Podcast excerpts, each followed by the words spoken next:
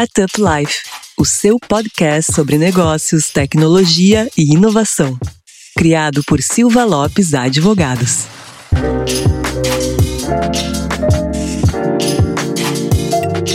Fala galera, meu nome é Lion Lopes e está começando mais um Startup Life, o seu podcast sobre negócios, tecnologia e inovação. E como sempre, está aqui comigo toda semana a minha amiga Cristiane Serra. Cris, qual que é o nosso assunto de hoje? Já já eu vou revelar o assunto de hoje, Lion, mas antes aquele recado importante para os nossos ouvintes. Não esqueça de acessar o startuplife.com.br para notícias e informações sobre o ecossistema e também nos seguir no Instagram, StartupLifeOficial e seguir no Spotify ou na plataforma de sua preferência. Nesse episódio a gente vai falar de um tema que está muito em alta, Data Science ou a, ciência de dados. Vamos bater um papo com super especialistas no assunto, não é mesmo, Lion. Conta pra gente quem são eles. Isso mesmo, Cris. E para nos auxiliar nesse mundo aí um pouco nebuloso do data science, da ciência de dados, que é muito comentado ultimamente, mas talvez pouco conhecido até pela grande maioria do pessoal, a gente trouxe dois cientistas de dados que atuam em duas startups super relevantes aqui do nosso ecossistema. Então, eu vou pedir para se apresentar primeiro a Poliana Gonçalves, que é cientista de dados, Data Science, da Hotmart. Oi, gente, tudo bom? Meu nome é Poliana, começar agradecendo aí pela oportunidade que o Lion e a Cris estão dando para a gente falar um pouquinho mais sobre essa área que eu gosto bastante, já estou nela há um tempinho. É, bom, como o Lion comentou, hoje eu trabalho na Hotmart, que apesar de que ainda tem uma cultura muito de startup, ela começou como startup, mas hoje já é uma empresa que já não se classifica mais como uma startup, até pelo tamanho da empresa, é, pela expansão que a empresa tomou aí nos últimos anos fora do Brasil. E hoje eu sou coordenadora do time de Data Science lá. Então, comecei lá como analista de BI ou analista de dados, como a gente veio ouvindo falar mais recentemente. Fiz uma transição de carreira para uma atuação como cientista de dados e hoje estou lá atuando aí na coordenação desse time de mais ou menos 10 pessoas dentro da diretoria de Data e Analytics. Legal. E até é bacana, Poliana, que no nosso episódio de estreia aqui, participou com a gente o Guga Mafra, que tem uma incorporação recente aí na Hotmart Sparkle, né? Sim, verdade. Bateu um papo bem interessante aqui com a gente. E a Hotmart, com certeza, é um dos cases aí mais admirados aí do nosso ecossistema. E não menos importante também, um baita case que eu sou usuário, eu sou fã e não viveria sem dentro da empresa aqui, é da empresa de RP, né, de tecnologia Conta Azul, e está aqui com a gente o Business Analytics Manager, que é o Netson Matos. Fala, Netson, beleza? Legal, tudo bem, lá? Tudo bem, Cris? É um prazer conhecer vocês aí. Começar aí agradecendo também o convite e parabenizar aí vocês pelo assunto, né? Uma, empresa aí de ligada ao jurídico, se preocupando, querendo levar esse conhecimento aí para todos que tiverem interesse. Bom, eu tenho uma formação acadêmica na área de tecnologia, né? Minha formação, o perfil de onde eu me formei é bem acadêmico. E assim que eu me formei, eu busquei um pouco mais de conhecimento mais prático aí de negócio, por isso comecei a trabalhar em um dos RPs mais conhecidos aí do mundo, o SAP. Fui muitos anos consultor, migrei recentemente para a área de gestão. Trabalhei em grandes cases aí do mercado, empresas grandes assim do, do setor de agronegócio, serviços. E agora vim aí para a Conta Azul há algum tempo, uma empresa aí pioneira em oferecer esse serviço na nuvem.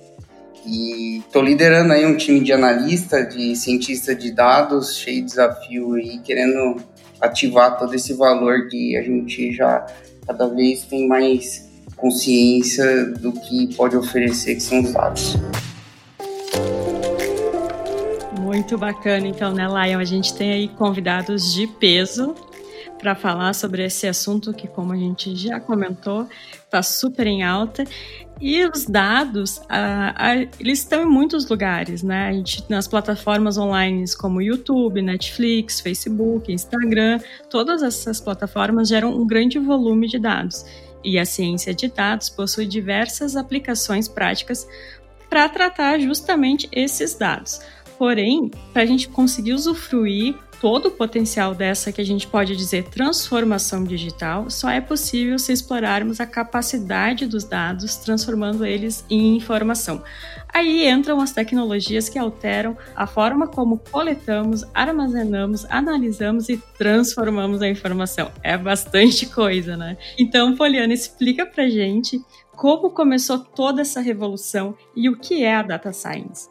Boa, Cris. Exatamente. É. Hoje a gente está num mundo onde tudo é dado, né? Tudo que a gente faz, a gente levanta da cama, pega o celular ali na cabeceira, começa a olhar alguma informação, começa a olhar alguma rede social, posta alguma coisa, levanta, liga ali o nosso aplicativo de músicas, escuta uma partezinha de um podcast. Exato. E muitas vezes a gente não se dá por conta disso, né? Que tudo isso é dado. Tudo isso, a gente está consumindo dados, informações o tempo inteiro e a gente está gerando esses dados, né? Então, tudo que a gente faz ali de forma online, aquilo está sendo armazenado, está sendo recebido em algum local e aquilo vai ser explorado em algum momento no futuro para entender mais do nosso comportamento, é, identificar ali que tipo de informação que vai fazer sentido para ser analisado ali. Então, tudo que a gente está entregando ali de informação, né, para todos esses aplicativos, em algum momento essas empresas estão utilizando aquilo para tomar melhores decisões, para encontrar melhores formas de entregar outros conteúdos para a gente que se encaixam mais no nosso perfil. Então, tudo isso está sendo utilizado, né? É, a ciência de dados, ela, apesar de ter esse nome muito, às vezes, parece algo super high-tech, algo super novidade, ela não é muita novidade, né? É uma ciência, ciência como qualquer outra é algo que é uma técnica ali que utiliza métodos científicos, então a gente faz muita pesquisa em cima dos dados para tentar buscar informações, análises e utiliza ali técnicas, algoritmos, metodologias para extrair insights dali de dentro, prever algumas coisas, entender o que, que aconteceu, né, olhar para trás para entender o que, vai acontecer lá na frente. Então, isso é ciência, né? E a ciência em qualquer âmbito, em qualquer área, é isso, é testar, é validar, é explorar e tentar achar ali informações. Até porque o dado por si só, ele não é nada, né? A gente precisa tratar aquilo, refinar aquilo para virar uma informação, para virar uma tomada de decisão. E esse ponto, né, Poliana, que tu trouxe é bem bacana. Sabe que eu sou um pouco, não favorável, assim, não vou dizer contra, mas eu não gosto muito daquela terminologia que fala que dados é o novo petróleo. Eu não concordo muito com isso, porque, o, como tu falou, os dados por si só, sem o tratamento, ele não tem muita utilidade. Hoje, a grande parte do volume de dados que a gente tem hoje disponível, eles não são tratados e sequer a gente consegue tirar uh, algum conteúdo relevante desse volume de dados. Então, eu gosto de dizer que não são os dados o novo petróleo, mas sim as informações, né? E daí aqui eu queria trazer para a conversa o Netson para ele tentar nos explicar um pouquinho qual que é a diferença de dados para informação. Legal, Lion. Pô, muito interessante. Você falou, faz sentido quando a gente compara né, o petróleo a um dado. Né? Se a gente for pensar, o petróleo, ele, quando ele é extraído, ele sai de maneira bruta. Ele não sai pronto para ser utilizado ou uh, no produto final, que são uh, centenas, talvez, derivadas do petróleo. A gente tem o plástico, muitos polímeros e até mesmo a gasolina, talvez o mais conhecido, mas eles dependem de um processo de depuração, de coleta, transporte e, e, refino, né, e até agregação de outros elementos para ele se tornar no produto o maior valor agregado, que é o resultado final desse produto uh, bruto que é o petróleo.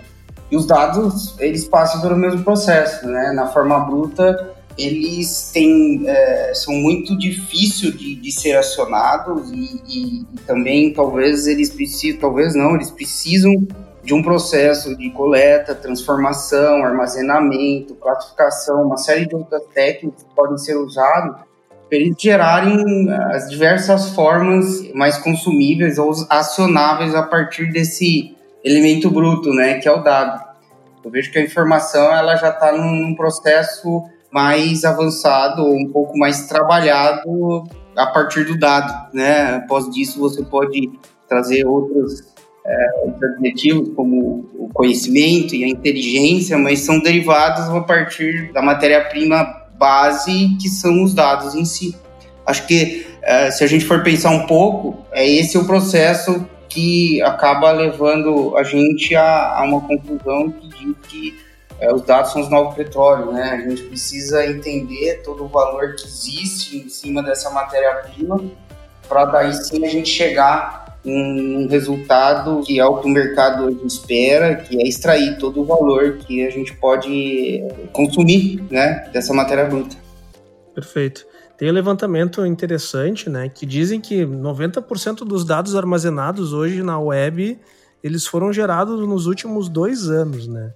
E que desse volume total aí somente 20% estão uh, de alguma forma estruturados, né? E daí vem uma outra pergunta que eu queria, que é uma curiosidade minha, bastante. Dentro do escritório a gente desenvolve muita tecnologia. A gente tem inteligência artificial desenvolvida por a gente, chatbot, sistema de gestão, a gente tem um sistema de análise de BI para ver como está a vida jurídica dos clientes, tudo mais.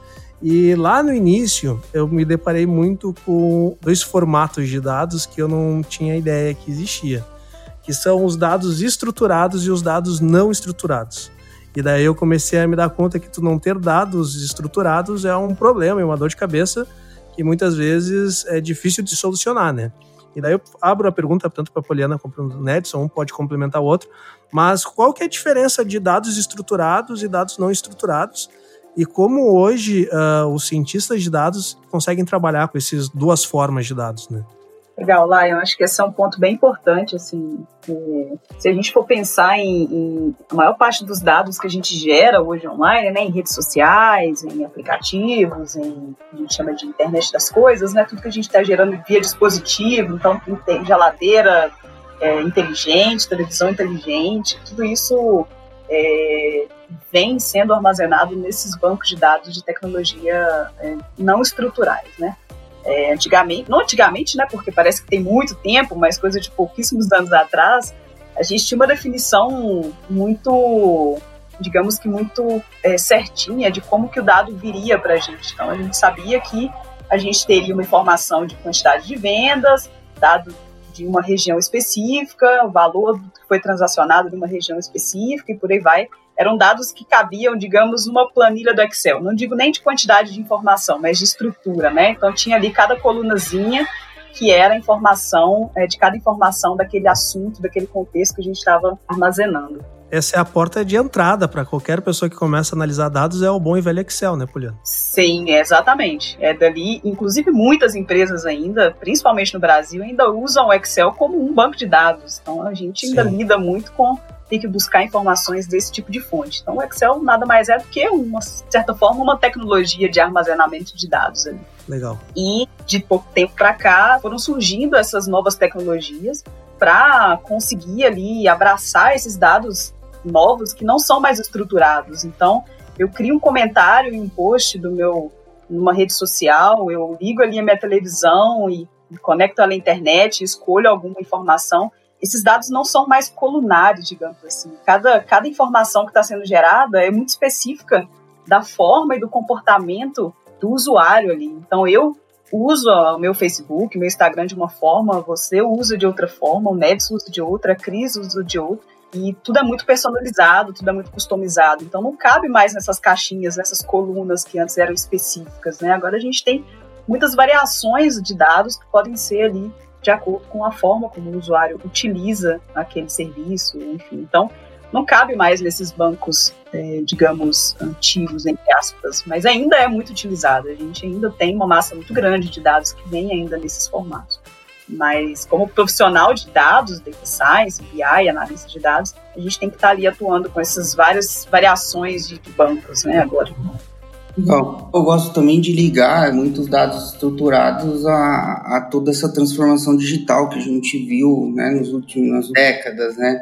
É, eu acho que antigamente é difícil porque as, as tecnologias têm mudado muito, né? Mas tratando-se de tecnologia, antigamente dá para dizer que é ontem. Tanta coisa acontece em tão pouco tempo que a gente até perde um pouco a noção da linha de tempo, né? Com certeza, quando a gente vai falar com uma pessoa mais velha, a gente fala antigamente, fala, pô, mas isso aconteceu ontem, né? Antigamente Mas eu, eu vejo assim, é, os dados estruturados, eles estão muito ligados à forma como a gente manipulava dados é, há 10, 20 anos atrás, né? Aqueles ambientes mais isolados e todo controlado dentro de um database e ali você acessava todas as informações, ela foi armazenada previamente, já com conhecimento, uma semântica pensada para guardar esses dados e a gente usa técnicas como SQL para acessar informação e, ou uh, utilizar ela de outra forma. Com a transformação digital, o mundo isolado dentro da nossa empresa, de, um departamento, ele se expandiu para qualquer outro lugar do mundo, né? E aí a gente começa a acessar informações, por exemplo, de, mídia social, agora a Internet of Things, né? Internet das coisas que, que chegou agora e também todas essas plataformas cloud, elas, elas oferecem ali uma fonte de dados inesgotável. E nem sempre elas estão armazenadas, os dados não estão sempre disponíveis e prontos da forma como a gente compreende dentro do nosso mundo. Então a gente precisa trazer esses dados que são desestruturados, né, ou é, armazenados de forma desestruturada e guardar e, e tratar para a gente poder interagir com os dados que a gente tem dentro da companhia. Então, os dados estruturados, além de imagem, vídeos, né, eles também estão ligados a essa explosão de fontes e informação é, de vários lugares e a, e a forma como você faz para transportar ou armazenar essa informação. Eu sempre reflito sobre isso para entender por que, que os dados são totalmente estruturados, né? E Nedson tem uma, uma questão também. É necessário tornar um dado estruturado para ele ser analisado ou já é possível analisar dados desestruturados mesmo? Eu entendo que sim. É, a gente, por exemplo, a gente pode pegar só um pedacinho de um evento e, e utilizar uma informação simples para dentro do nosso dado. A gente não precisa guardar, armazenar tudo aquilo.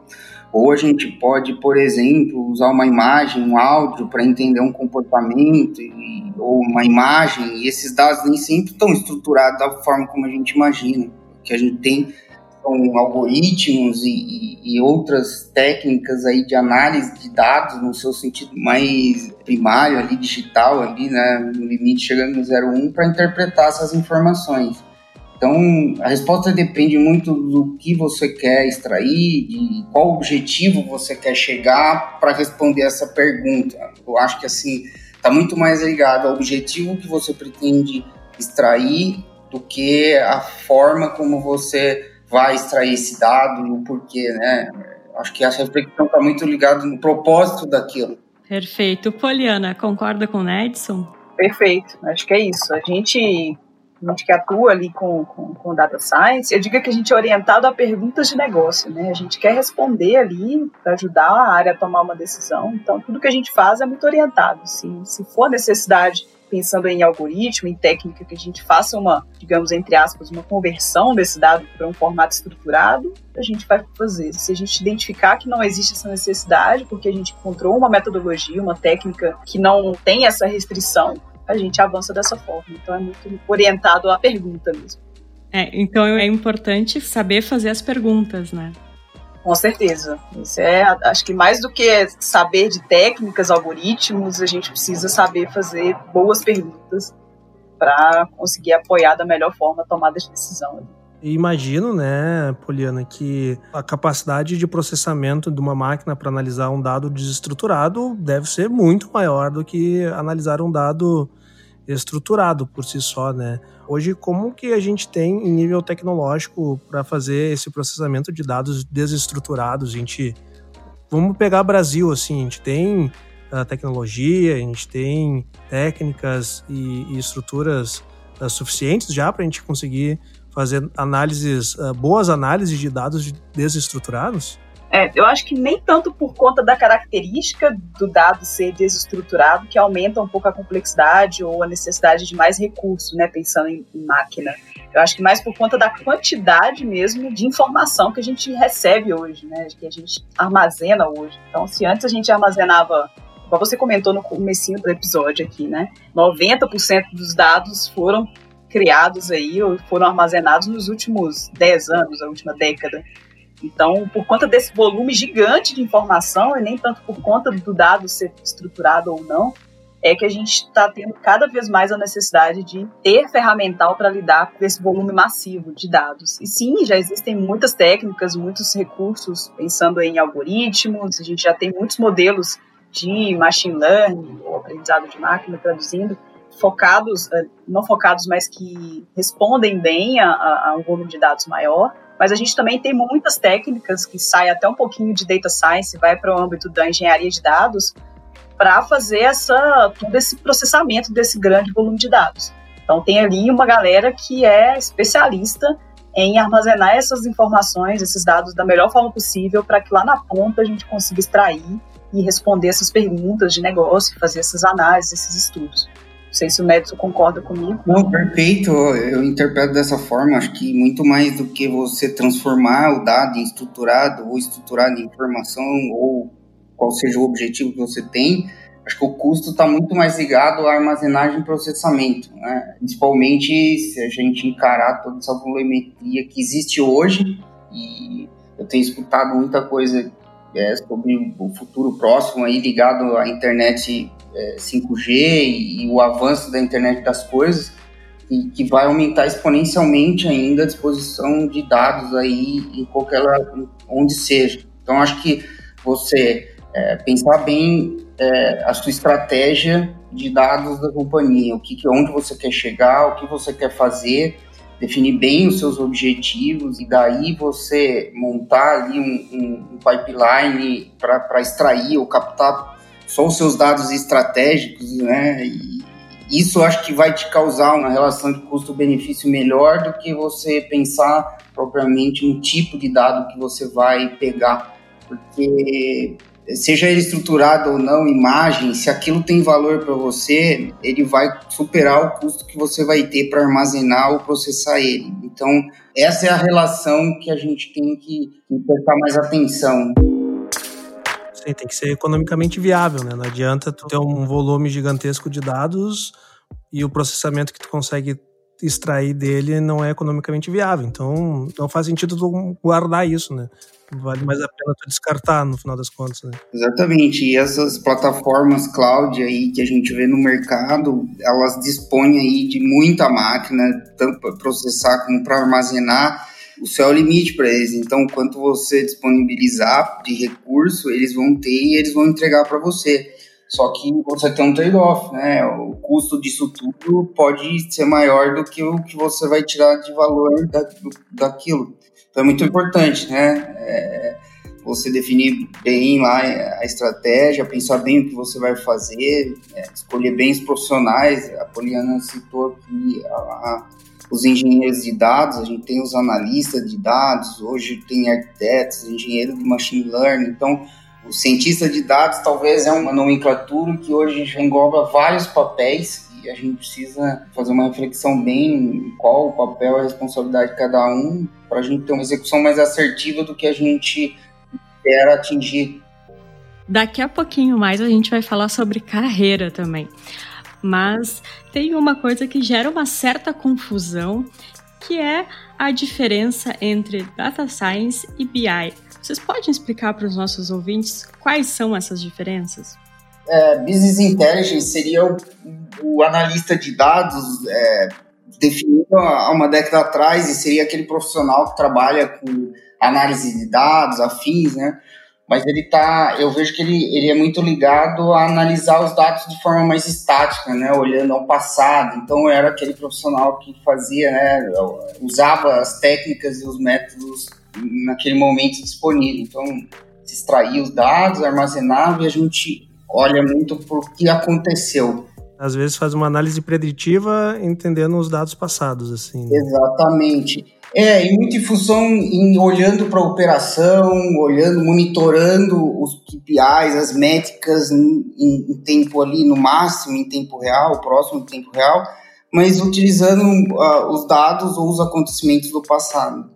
E, e, a ciência de dados, né, e o business analytics, como é hoje, ele já traz muito dessas técnicas do cientista de dados. Como a Poliane falou, eu concordo plenamente, é uma ciência muito mais antiga do que a gente está vendo hoje, Mas, diferente de um passado recente, essas técnicas elas, elas se democratizaram, né? Então, empresas menores ou startups têm acesso e com poucos profissionais a gente pode acionar esse valor. Então, o cientista de dados ele vem representar essa mudança ou esse aumento do leque do que pode se fazer ou do que se espera dos dados hoje. Então, ele conhece ali estatística, ele conhece muito a matemática, então eles têm análises, ele conhece técnicas de diagnóstico, técnicas de predição, todas essas que anteriormente era exclusiva um grupo é, dedicado à análise estatística, matemática, que não, não cruzava. Então, o BI é, ele continua presente, é, ele, ele ainda está na companhia, é um perfil que é necessário, mas hoje ele é complementado para essa figura do analytics ou cientista de dados que traz todo esse valor a mais né, de métodos e, e estatística que a gente já tem disponível há muitos anos aí. Poliana, a, a tua visão, assim, tu enxerga que é, exista uma diferença, enxerga que é mais ou menos nesse caminho. Eu, particularmente, não, como, um, um, vamos dizer assim, um, outsider, eu sempre tenho essa, um pouco essa confusão. Eu até consigo compreender de uma forma ampla a diferença, mas quando eu vou colocar um do lado do outro, eu não consigo enxergar muito bem a diferença. É tipo gêmeos siameses. Exato, mas isso é bem comum, eu concordo plenamente com a, a visão do Nelson, assim.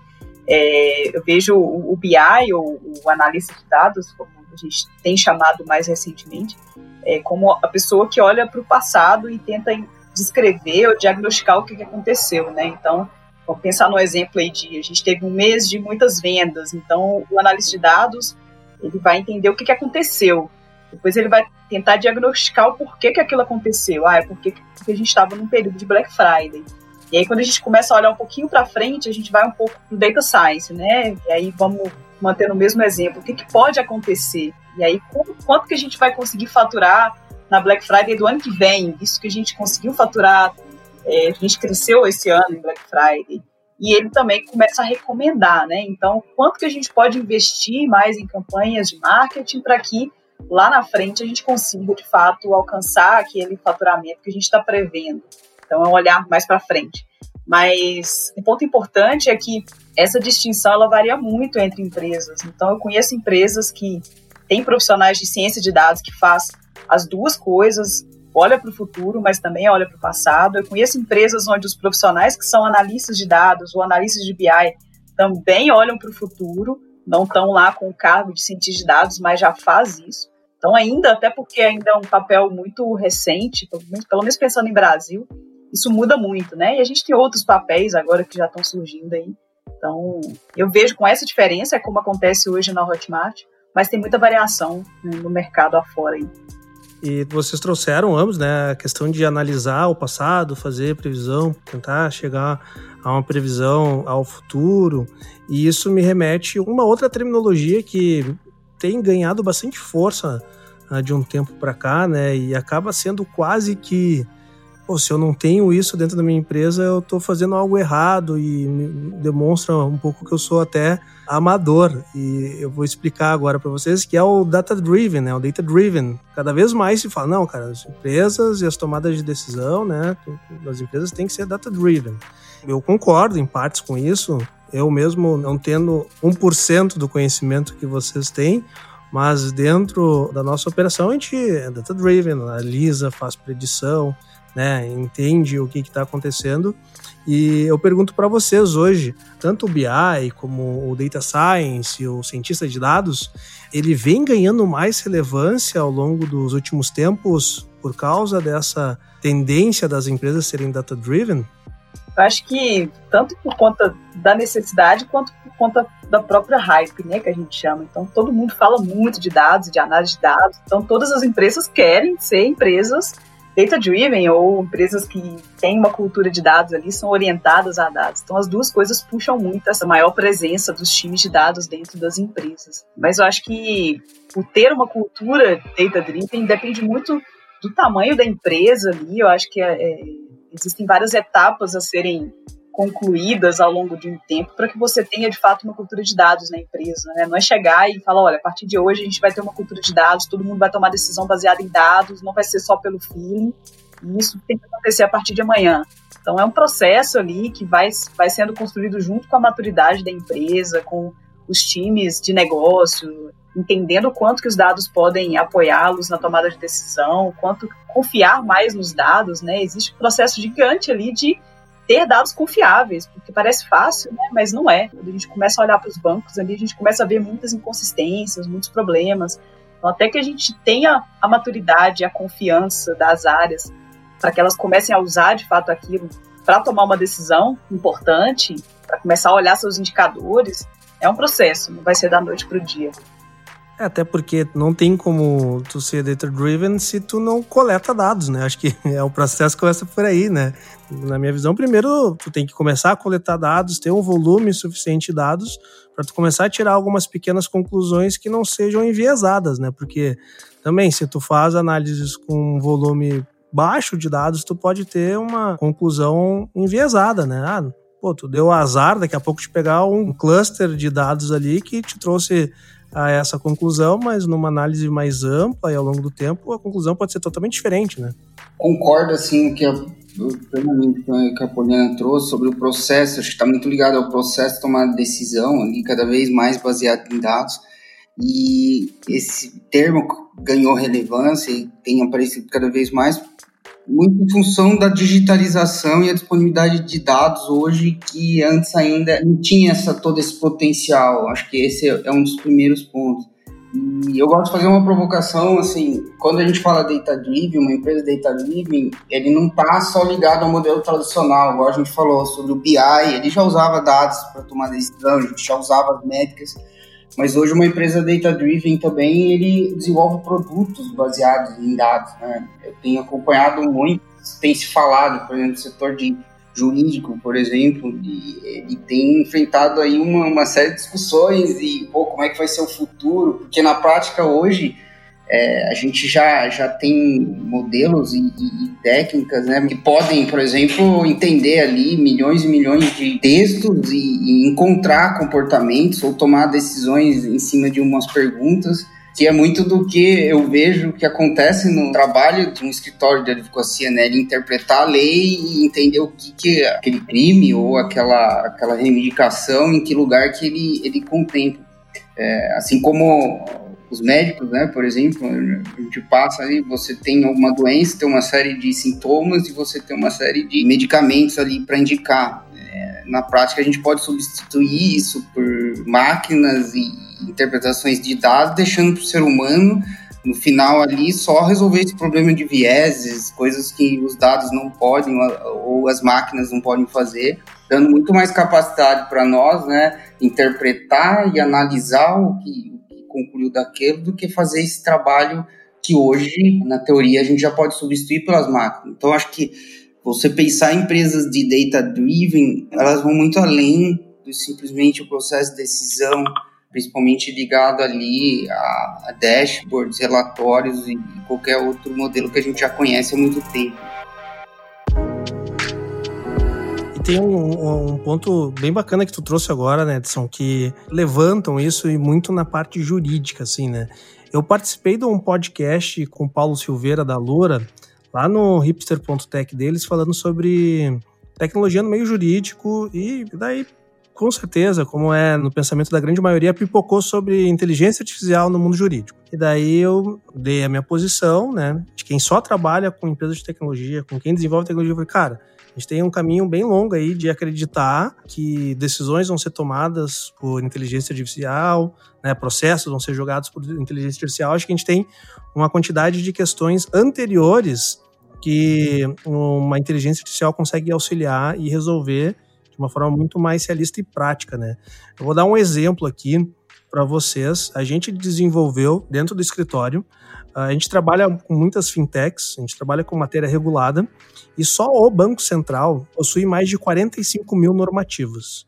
Só o Banco Central, sem levar em consideração legislação lá, o Código Civil, né, lei das SAs, lei da Código Tributário. A gente está falando só de atos normativos e legislação do Banco Central. E, né, se a gente for pegar aí CVM, isso daí vai, vai ampliando cada vez mais.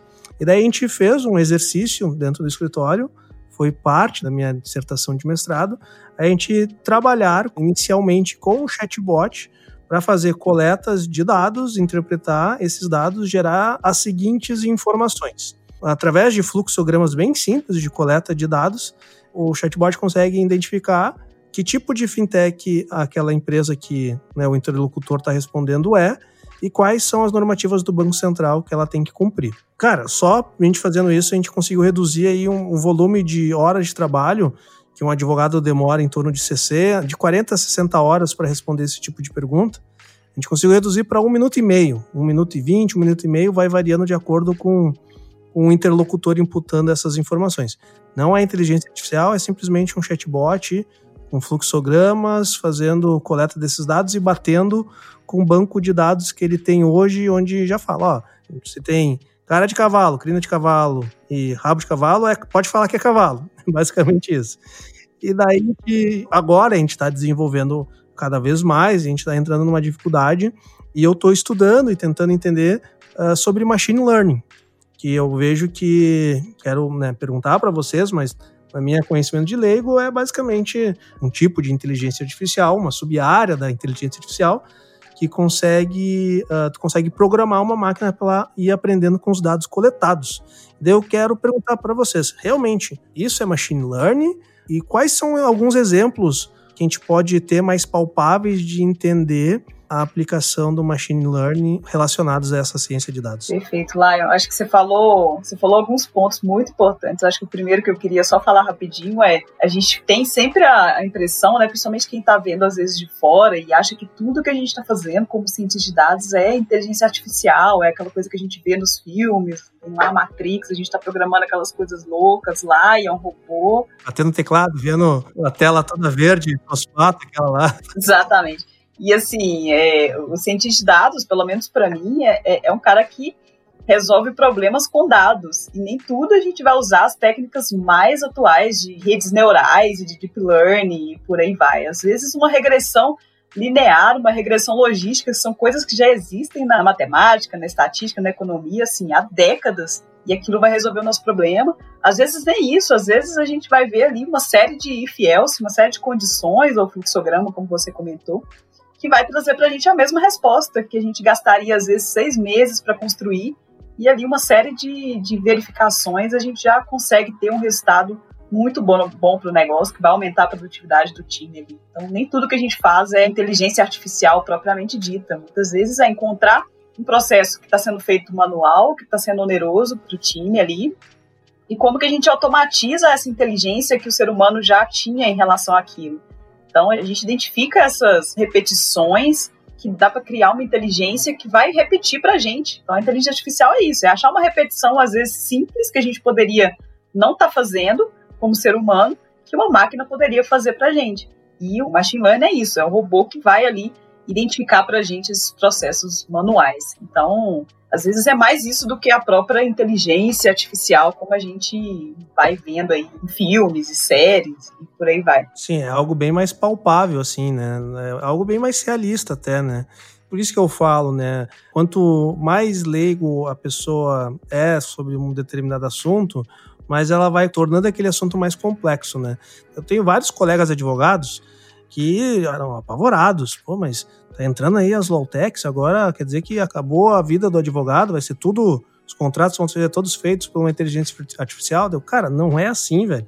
Na verdade, tudo isso está vindo para melhorar a tua vida. Tu vai ter que deixar uh, menos de ficar procurando dados ou alguns requisitos de informações e tu vai deixar a máquina trabalhar isso para ti e tu vai ter mais tempo para pensar ainda, porque todo esse arco de, pô, tem que fazer captação de o nome da pessoa, do CPF da pessoa lá para fazer uma petição inicial, deixa que inteligência artificial, chatbot, uh, resolve isso para ti, né? Tem coisas muito mais concretas e atuais que a gente consegue resolver do que a gente ficar só pensando muito no futuro distante de inteligência artificial tomar todas as decisões para nós, né? Com certeza. Eu acho que esse é um processo que ele não é de agora, né? Esses dias eu, um, eu me lembro, né? Ele veio de um, de um dessas redes sociais E aí ele escrevia ali um, um alerta no suposto jornal sobre como as máquinas estavam é, acabando com, com, com, os empregos e a sociedade estava muito preocupada e tal. E no final do texto ele pergunta de quando que a gente acreditava que era aquele texto, né, aquele artigo. E a maioria das pessoas leva a crer que isso é recente, né, muito ligado a essas... É, as ferramentas de TI e, propriamente agora, mais, mais recentemente, a, a ciência de dados e, e como isso pode substituir. Mas o texto ele remetia à época da Revolução Industrial. Antigamente era, a gente precisava de pessoas para carregar os, o carvão e, e, outras atividades anteriormente só executadas pelo ser humano, elas passaram a ser executadas pelas máquinas. Então, no limite, o que a gente está vivendo é mais um ciclo de renovação. A gente tem outras máquinas que podem substituir outras atividades do ser humano. E, na verdade, é bem isso que você falou, né, Laia? A gente tem que dedicar a essas outras atividades que ainda as máquinas não podem executar. As empresas que entendem esses limites e, e também começam a aprender todas as, as possibilidades e trazer esse valor para suas empresas, começam a ativar esse recurso antes. E o profissional também, ele tem que, de qualquer lado, ele tem que entender as mudanças e, e se preparar é, para as necessidades que, que vão vir logo após a máquina substituindo aquela atividade que antes era executada pelo ser humano. Quem não entendeu essa mudança, né? Porque é, ainda atividade para qualquer setor são muitas. Né? E tem um ponto legal, né, Nedson, conforme tu está trazendo, eu sempre falo lá para o escritório, que, né, na nossa profissão, né, a gente como advogado, a gente não trabalha com as mãos, a gente trabalha com a cabeça. Então, tudo aquilo que a gente faz só com as mãos, a gente tem que trabalhar para automatizar. Eu acho que essa é uma mudança legal que as carreiras vão ter que ter daqui para frente, né? O humano é um ser, tão, uma máquina, vamos dizer assim, tão né, robusta e, e sensacional que a gente utilizar ela só para ficar fazendo serviços manuais, a gente está tirando pouco proveito, né? Então, quanto mais a gente conseguir automatizar através de máquinas, softwares e tudo mais, o que é manual e repetitível, a gente libera mais tempo para a gente usar a nossa cabeça, né? Tem uma frase até legal do, do Capra, Ricardo Capra, um fundador do, do Instituto de Cultura Analítica, é, o Instituto Capra, inclusive, que ele fala que o futuro é analítico, né? Então, a habilidade de análise do ser humano vai ser, é muito difícil de ser automatizada, né? Então, mesmo se a gente pensando em machine learning, os modelos mais complexos, os produtos que são focados em, em machine learning mais complexos que a gente tem no mercado, eles não fazem a parte que o ser humano faz, que é de ali entender se aquilo está válido para o contexto que ele está sendo aplicado. Então, mesmo que o algoritmo, mesmo que o modelo que a gente criou ali esteja com as mais altas taxas de performance, de acurácia, de precisão e por aí vai, se ele não está aderente ao negócio, ao contexto que ele está sendo aplicado, ele não vai saber. Quem vai saber é o ser humano.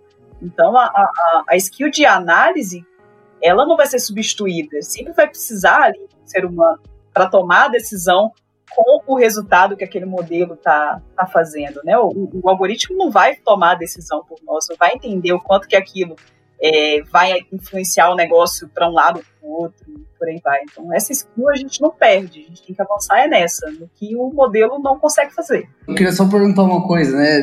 Muito em função disso que a Poliana falou. Hoje, se você analisar o escritório, né, ou um escritório tradicional, ele gasta qual a porcentagem do tempo dos funcionários executando trabalhos ou tarefas repetitivas e quanto tempo propriamente analisando? É, isso é algo que a gente pesa e eu tenho plena noção, né, Edson, que a gente é completamente fora da curva nesse ponto. Porque isso é algo que a gente analisa e pesa uh, ah, para a gente entender. Pô, a gente é um trabalho intelectual por si só, a gente tem que ter mais tempo para intelecto.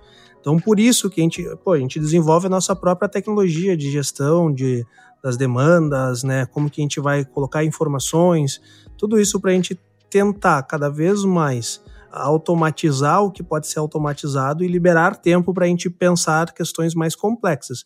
Porque no final das contas, a gente tem um ativo finito, que é o tempo, né? A gente tem uma quantidade X de horas por dia então eu tenho que otimizar, tenho que otimizar essa quantidade de horas de X.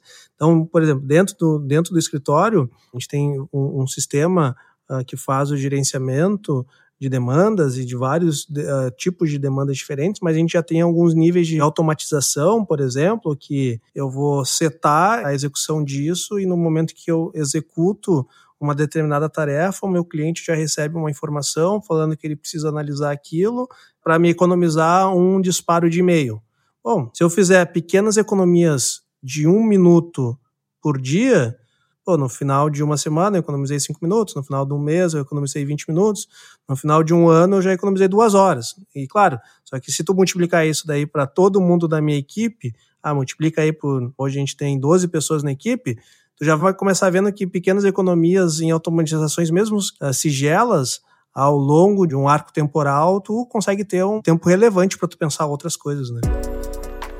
E essa transformação digital que a gente vem falando, ela também gera novas profissões, novas funções, como o Nedson já disse anteriormente, como o cientista de dados, o engenheiro de dados, analista de negócios. Então eu queria saber dos nossos participantes como eles veem o mercado atual e a demanda por profissionais.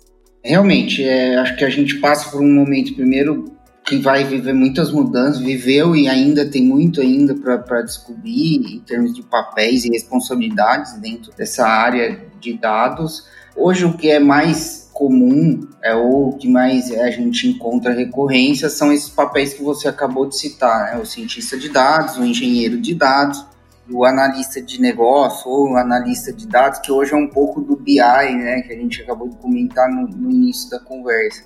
É, mas a gente já começa a lidar com a necessidade, por exemplo, de engenheiro de machine learning, é, engenheiro de, de, plataforma ou de gestão de plataforma, é, engenheiros de segurança da área de dados. A gente, em agosto agora, acabou de virar lei, né? entrou em vigor a LGPD, que já traz uma série de outras exigências e também traz para esse contexto alguns conhecimentos que anteriormente não eram tão necessários para quem lidava ou trabalhava com os dados. Você simplesmente protegia eles num arquivo com uma chave e estava tudo bem.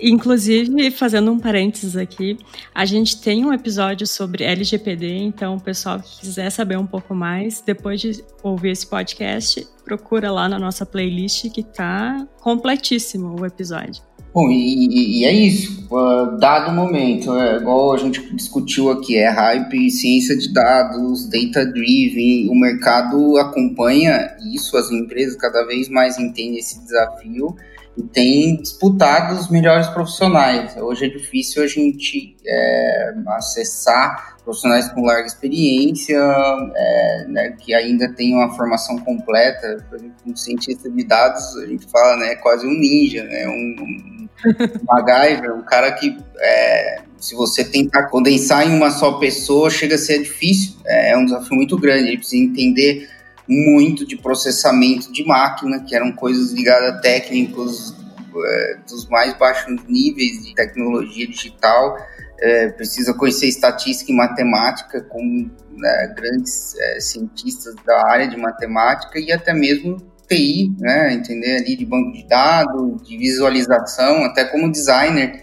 Se você for pensar a forma como você passa uma informação, ela, ela é muito importante também, né? Existem vários gráficos, vários objetos de gráficos que eles são usados para um determinado fim ou outro e a gente não tem muitos profissionais disponíveis e o que traz um desafio mais né, para o mercado, principalmente o brasileiro, e que convive com um déficit de mão de obra em qualquer setor. E esse com certeza não é diferente. Esse é um ponto interessante. A gente fez um, um momento que a gente está gravando aqui, ainda não foi ao ar, mas quando sair esse episódio ao ar, já vai ter lançado um episódio nosso que a gente fala sobre profissão de developer, né? e o quanto esse tipo de mão de obra no Brasil é escasso, que leva aí a uma disputa bem grande assim no mercado assim por esse tipo de profissional. Imagina ainda quem trabalha com cientistas de dados, né? Quem trabalha com análise de dados, ciência de dados, deve ser cada vez maior a, a escassez sobre isso. Eu queria perguntar para Poliana, assim, né? Poliana, como que tu enxerga essa escassez no mercado, né? Tu vê os nossos profissionais sendo alvo somente de empresas brasileiras, empresas estrangeiras também aliciam, vamos dizer assim, os nossos profissionais aqui. Como que tu enxerga essa escassez hoje no Brasil? Acho que o Nedson falou bastante aí, mas só para complementar mesmo. A gente não tem né, tantas formações ainda, cursos de formação, pensando em formação tradicional, né? Uma graduação, uma pós-graduação e etc., focados em data science. Então, agora começaram algumas faculdades, devem, as primeiras turmas devem estar se formando agora, e ainda tem grades curriculares muito diversas, ainda não se sabe tão bem o que colocar né, nessas grades. É, o Edson falou, a gente precisa de uma de um conhecimento de TI, de estatística, de storytelling, de negócio, porque senão a gente não consegue conversar com as áreas para entender a necessidade. Então não existe essas formações. É um profissional que a gente chama de um profissional unicórnio, né? O cientista de dados perfeito é aquele cara que domina essa tríade aí da formação. E esse cara não existe. Praticamente não existe. Os que existem é, estão lá provavelmente surfando na crista da onda, né? Hoje, uh, pelo menos o meu objetivo, pensando em gestão de times de dados, é muito focado em como que eu crio times unicórnios, né? Como que eu crio times onde eu vou ter ali uma pessoa que conhece muito da estatística, alguém que conhece mais da parte da TI, alguém que conhece, que sabe contar história muito bem, que tem um conhecimento de negócio muito bom, para formar esse time unicórnio e não focar em um profissional que vai dominar aquilo tudo, porque aí eu não vou conseguir contratar nunca. E sim, existe uma abordagem muito grande, não só do mercado brasileiro, que tem muitas vagas abertas, todas as empresas estão querendo criar times de data science, mas do, do, mercado externo. Então, até falando um pouquinho também do desenvolvimento, né, o profissional de desenvolvimento no Brasil e com data science não é diferente. Esse tipo de profissional, ele é muito empresas de fora gostam muito do profissional brasileiro de TI, né? Porque não sei, talvez pelo perfil do profissional ali, alguém que tem uma produtividade alta, tem uma entrega alta. Então, sim, existe abordagem acontecendo o tempo todo para esses profissionais, para empresas tanto brasileiras quanto empresas de fora. O mercado está em ascensão aí. Não, legal, Poliana, esse ponto, e, e, acho que esse ano trouxe um elemento maior, assim, né, a, a tecnologia, ela já tinha derrubado as barreiras é, geográficas, né, então um profissional hoje no Brasil, ele poderia atender um serviço em qualquer lugar do mundo. E a pandemia veio para acabar com, talvez, com os preconceitos. Muitas empresas aceleraram essa adoção de profissionais remotos, e o que expõe ainda mais os nossos profissionais ao mundo todo. Essa escassez não é exclusiva aqui no Brasil. Eu acredito que nos principais mercados a gente tem um déficit para esse tipo de profissional. E a transformação digital, a tecnologia e ainda mais essa experiência que a gente viveu esse ano, pandemia, trabalhando em casa, traz um desafio a mais ainda quem tem um profissional pronto trabalhando dentro de casa. Precisa entender bem esse tipo de problema. Né? E quais são as dicas de vocês para quem quer ingressar nesse setor, quem quer começar uma carreira? Eu acho que, primeiro, assim, a gente falou muito aqui de TI, estatística e tal. Vejo cada vez mais pessoas de data science, profissionais de data science vindo de várias formações. Então, tem tem, claro, muita gente dos cursos de TI, mas eu vejo também uma galera vindo de outras formações, formações às vezes que não são de exatas, gente que está vindo das ciências humanas, gente que está vindo das ciências biológicas, da área de saúde, justamente porque data science é conseguir extrair insights dos dados ali, o conhecimento técnico que às vezes o profissional precisa desenvolver, ele consegue desenvolver ali com curso, um curso rápido online, algo nesse sentido. Então, as equipes de data science estão se tornando, pelo menos na minha visão, cada vez mais multidisciplinares. Agora, pensando em o que uma pessoa que ainda está buscando né, ingressar nessa área, eu acho que é aproveitar tanta coisa. Primeiro, vários cursos que existem disponíveis online, então, várias ferramentas, é, várias plataformas, Udacity, Udemy, com cursos aí focados nessa formação, bootcamps, que agora está na moda, né? Você vai lá, semana inteiro imersão e sai dali com uma base muito boa para avançar naquele sentido. E ter curiosidade para explorar dados, para querer buscar informações dentro daqueles dados, gerar insights. Então, eu gosto muito de, da ideia de busca algum dataset público de algo que você goste, de uh, filmes, séries, jogos, qualquer coisa que você acha interessante. Comece a explorar aqueles dados, comece a fazer esses cursos né, para entender quais são as ferramentas necessárias, as linguagens de programação necessárias. Mas vai explorando e, vai, e cria um repositório para aquilo. Cria ali um, uma, uma página no GitHub ou qualquer que seja, para que aquilo sirva como um portfólio para você, para que você possa mostrar aquilo quando você tiver indo se candidatar a uma vaga de data science. Porque é isso que a gente quer ver. A gente quer ver a pessoa conseguindo extrair dados, fazer insights, contar histórias, que é muito importante. O Madison falou aí da, da skill de design, né? É, é, a gente precisa saber mostrar essa informação e contar aquela história com os dados que a gente está buscando. Então, a minha dica é essa: cria um, um, portfólio com coisas que você gosta, busca esses dados públicos, explora, traz informações, mostra o que você fez e cria esse portfólio para mostrar mesmo. E cursos é o que mais tem na web, YouTube, aí tem muita coisa aberta, disponível de graça, e por aí vai. Perfeito. E você, Nedson? Não, eu acho que a, a Poliana trouxe um caminho bem interessante. É, é explorar, é, que você, primeiro ponto, né, quer ser um analista de dados, quer ser um cientista de dados, começa a usar o que a gente tem de dados disponível. A gente tem todo o conteúdo na internet, tem muito hoje, a gente tem vários vendors aí, fornecedores de ferramentas e, e, e plataforma de dados que oferecem muita capacitação de graça e você, utilizando esse conteúdo, com certeza você vai desmistificar algumas dúvidas suas, vai entender alguns caminhos básicos, assim como a Poliane falou, criar um repositório, exercitar algumas técnicas de exploração, de, de visualização de dados, e durante esse caminho você vai entender melhor a melhor forma ou como se posicionar no mercado. E a gente que busca esse tipo de profissional, acho que o mais importante é isso, a gente é reconhecer pessoas que sabem aprender, estão dispostas a percorrer o caminho para isso. É assim que a gente acredita, ou que eu acredito que a gente vai desenvolver profissionais mais capacitados durante o tempo. Acho que talvez uma utopia a gente ficar esperando os profissionais prontos, como a gente falou, os ninjas, os MacGyvers por aí, que isso hoje está muito bem posicionado e, atrelado a já uma oportunidade tem pessoas que entendem o caminho, sabem explorar o que a gente tem de conteúdo hoje, não só de graça, mas pago, e se capacitar para realmente fazer parte desse tipo de time. É por fim, né, pessoal? Vem a pergunta aí de como que vai ser o futuro dessa profissão de cientista de dados e data science. Quanto isso vai impactar o, o nosso futuro? Eu brinco, né? A gente sempre faz esse tipo de pergunta pra galera. Eu brinco que aqui é uma área segura, né? Porque futurologia ninguém tem que acertar, né?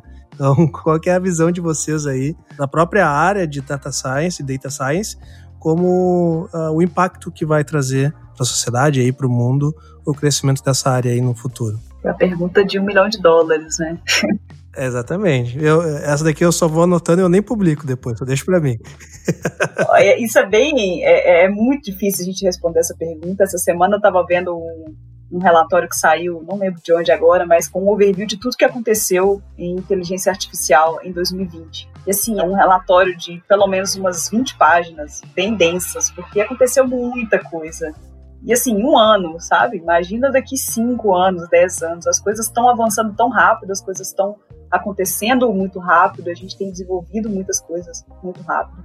Eu acho que pensando na profissão, né, falando aqui um pouco para o profissional de ciência de dados, eu acho que cada vez mais ele tem que focar, a gente já comentou, no negócio e entender o quanto que ele pode apoiar no negócio, o quanto que ele pode apoiar nas decisões de negócio, entender do business.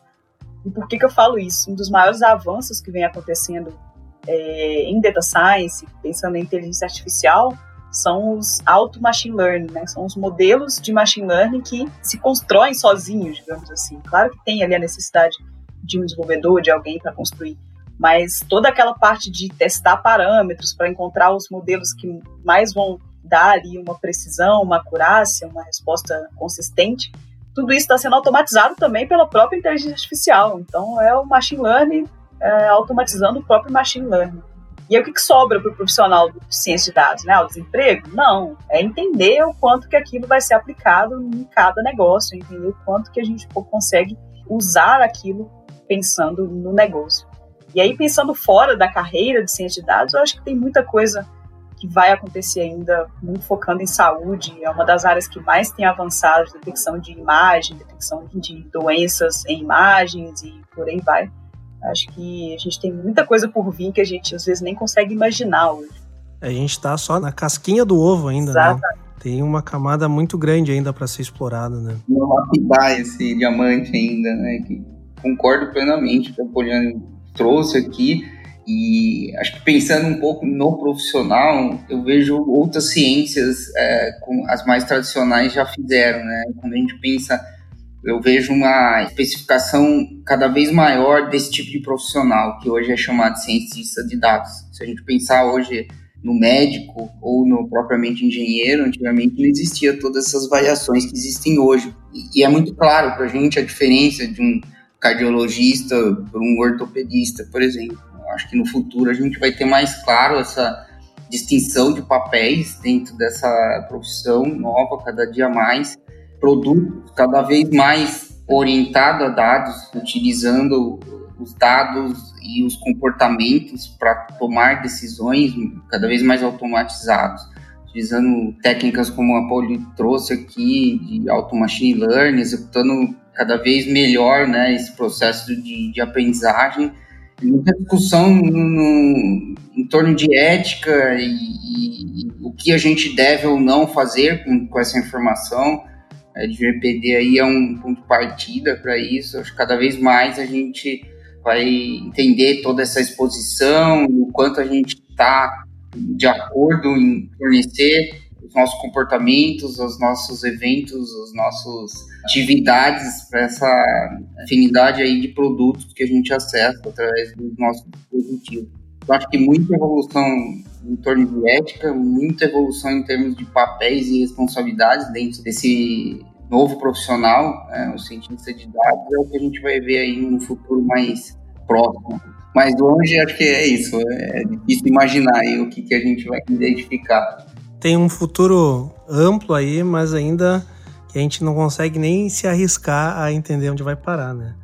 Mas, pessoal, chegando aqui aos nossos finalmente, quero agradecer profundamente a Poliana e o Nedson por ter dado uma aula aqui, cara. Pô, até eu que sou leigo no assunto, eu já tô saindo me achando um cientista de dados aqui agora. Foi um conteúdo bastante rico, né? Sem falar que falamos de petróleo, de diamante, então foi super rico esse conteúdo. Exatamente, já vou, vou atualizar o meu LinkedIn já. mas, mas, pessoal, uh, uh, feitos os agradecimentos, deixo aqui os recados finais e as palavras finais de vocês. Então, né, Poliana, se o pessoal quiser entender mais sobre ciência de dados ou quiser né, entrar em contato contigo, como que o pessoal consegue uh, chegar até a ti? Bacana. Primeiro, só agradecer o Lion e a Cris pela oportunidade, o Nedson aí pelo papo super bacana. Quem quiser conversar um pouquinho mais sobre, eu estou sempre muito aberta a conversas e ainda mais pensando em inteligência artificial, a gente dá umas viajadas junto, é muito bom. É um ótimo papo para sexta-feira de noite tomando um chopp, né? Exatamente. Me procura no LinkedIn, é Poliana OG, só que é Poliana com dois L's, Y e dois N's. Me adiciona lá, que a gente bate um papo. E fazendo um merchan aqui, se o Lion e a Cris me permitem, a gente está com vagas abertas. Claro. Tá liberado. Estamos com vagas abertas na Hotmart. A gente sempre está com vaga aberta lá, então, tanto focando em data science, analista de dados, engenheiro de dados. Então, fica à vontade aí para buscar lá na página da Hotmart essas vagas e se candidatar também. No mais, valeu demais a oportunidade. Muito obrigado, Poliana. Nedson, uh, agradecer também e deixar aí uh, como que o pessoal pode entrar em contato contigo para trocar uma ideia, trocar experiência e tudo mais. Legal. Bom, agradecer aí também a participação e o convite para participar desse papo aí, que acho que trocar conhecimento é o jeito mais fácil da gente evoluir e parabenizar vocês também para trazer esse tipo de tema num ambiente é, tão tradicional. A gente sabe que é um desafio muito grande para qualquer setor e, e o de vocês não é diferente. Bom, eu estou disponível aí nas principais redes sociais aí, fiquem sempre à vontade. É, na LinkedIn é Nedson JR, é difícil acessar, mas vai estar lá meu nome aí provavelmente nesse podcast. E, pô, agradecer muito o tempo de vocês e idem, a gente também tem vaga aberta na Conta Azul, a cultura data-driven é um dos princípios da liderança e um pilar estratégico. Os nossos produtos tem esse tipo de técnica embargada, então acho que vale muito a pena conhecer um pouco mais. E com certeza, se eu tiver oportunidade, a gente pode conversar e explorar um pouco essas loucuras aí que estão em torno desse assunto. Maravilha. E, cara, eu sou usuário aí uh, fiel do Conta Azul e, e me ajuda muito aí nas minhas tomadas de decisão os dados gerados ali pela plataforma. Parabéns aí pelo produto que vocês têm. Não, obrigado aí por confiar e pode esperar que a gente tem muito ainda para entregar nos próximos anos e esse feedback é muito importante para a gente. Legal, então além de, de termos uma aula sobre Data Science, também temos vagas aí. Então, Viu só? Não é pouca coisa não, nosso podcast. Exatamente. Tem até vaga de emprego. O ouvinte aqui escuta, aprende, já vai sabendo o que tem que falar aí nas entrevistas. Conseguimos até emprego para os nossos ouvintes. é, isso aí. Isso aí, isso aí. Mas, Cris, muito obrigado aqui por dividir a bancada mais uma vez comigo. Até semana que vem. E nos vemos no próximo episódio, pessoal. Tchau!